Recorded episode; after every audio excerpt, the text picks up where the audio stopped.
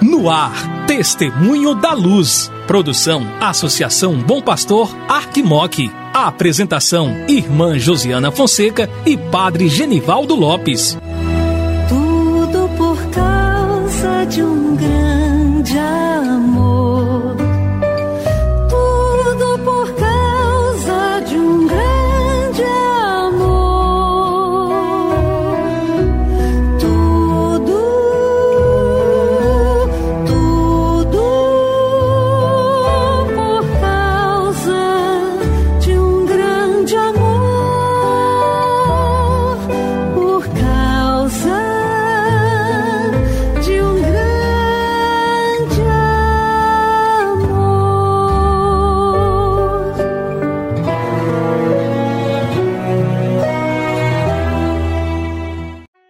Caro irmão, querida irmã que acompanha a programação da Associação Bom Pastor Arquimoc pela Rádio Terra M e pela Web Rádio Bom Pastor. Começa agora o programa Testemunho da Luz. Eu sou a irmã Josiana Fonseca, da Congregação das Irmãs da Sagrada Família e coordenadora do Secretariado para a Missão da Arquidiocese de Montes Claros. Juntamente com o Padre Genivaldo Lopes, estarei com você aqui no programa Testemunho da Luz. Que bom que é ter a sua companhia. Hoje é dia 23 de março, tempo da quaresma, tempo de conversão. Você já fez a sua boa ação de hoje? Já dedicou um tempo para a oração? Você já pensou em fazer jejum nessa semana, sobretudo em intenção dos irmãos que sofrem? É um tempo que nós podemos mudar o nosso coração naquelas coisas que nós não estamos tão bem. É um tempo de penitência, é um tempo de procurarmos os nossos sacerdotes para nos confessarmos, voltar o nosso coração para Deus, participar das celebrações com maior devoção, para cada dia nós pertencermos mais ao Senhor. Agora segue com a gente o Padre Genivaldo Lopes.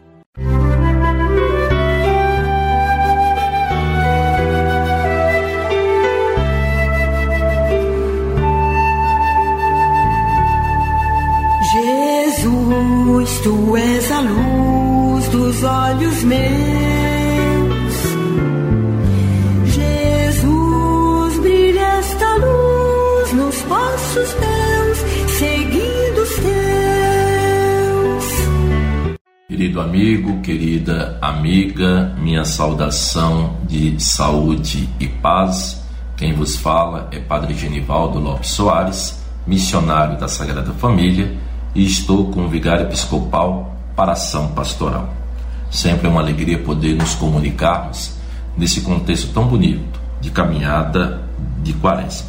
Estamos já no dia 23 de março de 2022. Estamos cada vez mais cumprindo a nossa caminhada de retiro quaresmal dentro desse deserto existencial que faz com que cada vez mais nós escutemos a palavra de Deus, deixemos ser conduzidos pelo Santo Espírito para que assim possamos ir renovando a nossa fidelidade e obediência a Cristo Jesus, o nosso Salvador.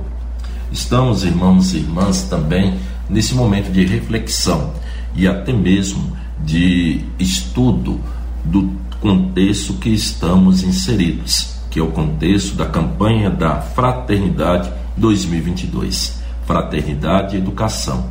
Fala com sabedoria e ensina com amor. Estamos hoje na página 40, nos números 70 a 72, que nos fala sobre a educação formal no Brasil. Um projeto inconcluso, ou seja, um projeto que ainda tem muitas lacunas e que deve ter um empenho profundamente das autoridades públicas de criar políticas públicas que façam com que isso possa ser incluído. Todas as pessoas, crianças, jovens, adolescentes, adultos, dentro de um processo de educação. A educação formal no Brasil possui avanços significativos, mas nas últimas décadas, mas ainda enfrenta desafios estruturais. Organizar um sistema educacional considerando a extensão geográfica e a diversidade regional do nosso país é um dos grandes desafios. Isso é claro. O, pa o país, o Brasil, é um grande continente. E por ser um grande continente, você fazer com que a educação seja na formação dos, dos filhos e filhas, como também a formação dos professores, queira ou não queira, é um desafio. Uma coisa é você formar uma pessoa na região sudeste, mas outra coisa é completamente é diferente formar uma pessoa na região norte. E isso causa diversos impactos. Por isso fica a diversas lacunas. Um outro desafio que nós temos é uma certa dívida histórica de escolaridade da população, em especial dos setores mais populares da sociedade. Este é um dever de casa que a educação brasileira ainda não conseguiu concluir. Um dado do IBGE publicado em 2020, onde que constata que 51,2% das pessoas com 25 anos ou mais não tinham concluído a educação básica no Brasil. Então você imaginar que pessoas já de 25 anos ainda não conseguiu concluir a educação básica no Brasil.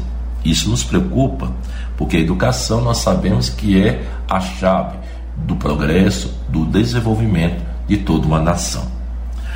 A qualidade ofertada da educação há também uma certa desigualdade. Aquilo que eu disse. Uma coisa é um contexto que nós temos de uma metrópole, de uma cidade bem estruturada. Outra coisa é quando você vai mais para o interior, onde a desigualdade na forma da distribuição das políticas públicas acaba tendo uma disparidade. Isso nos faz pensar que a desigualdade na qualidade da oferta e seus parcos resultados na aprendizagem dos estudantes, além de não superar o fosso da desigualdade social, alimenta justificativas que não naturalizam essa mesma desigualdade, apontando que o problema eh, do acesso teria sido enfrentado.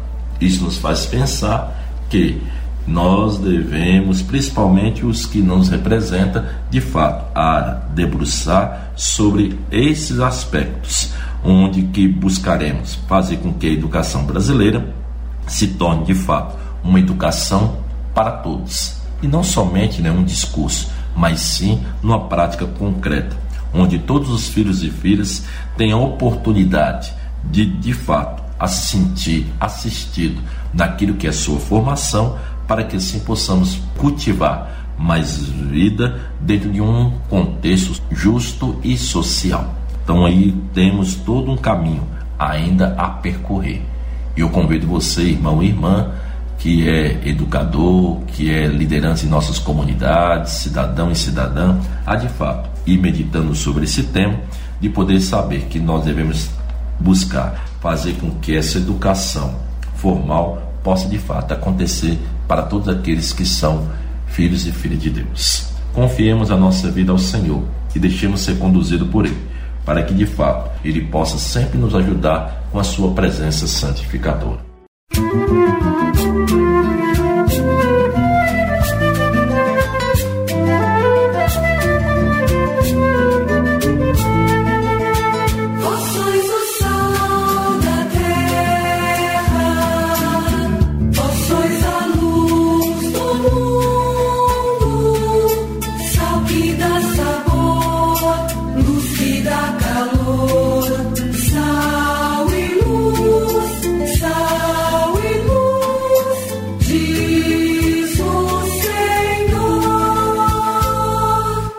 Chegamos ao final do nosso programa Testemunho da Luz. Fique com Deus. Obrigada pela companhia e até amanhã, se Deus quiser. Ó Deus de bondade, concedei que, formados pela observância da quaresma e nutridos por vossa palavra, saibamos mortificar-nos para vos servir com fervor, sempre unânimes na oração. Por nosso Senhor Jesus Cristo, vosso Filho, na unidade do Espírito Santo. Amém. O Senhor esteja convosco. Ele está no meio de nós. Desça sobre vós a bênção do Deus que é Pai, Filho e Espírito Santo. Amém. Saúde e paz.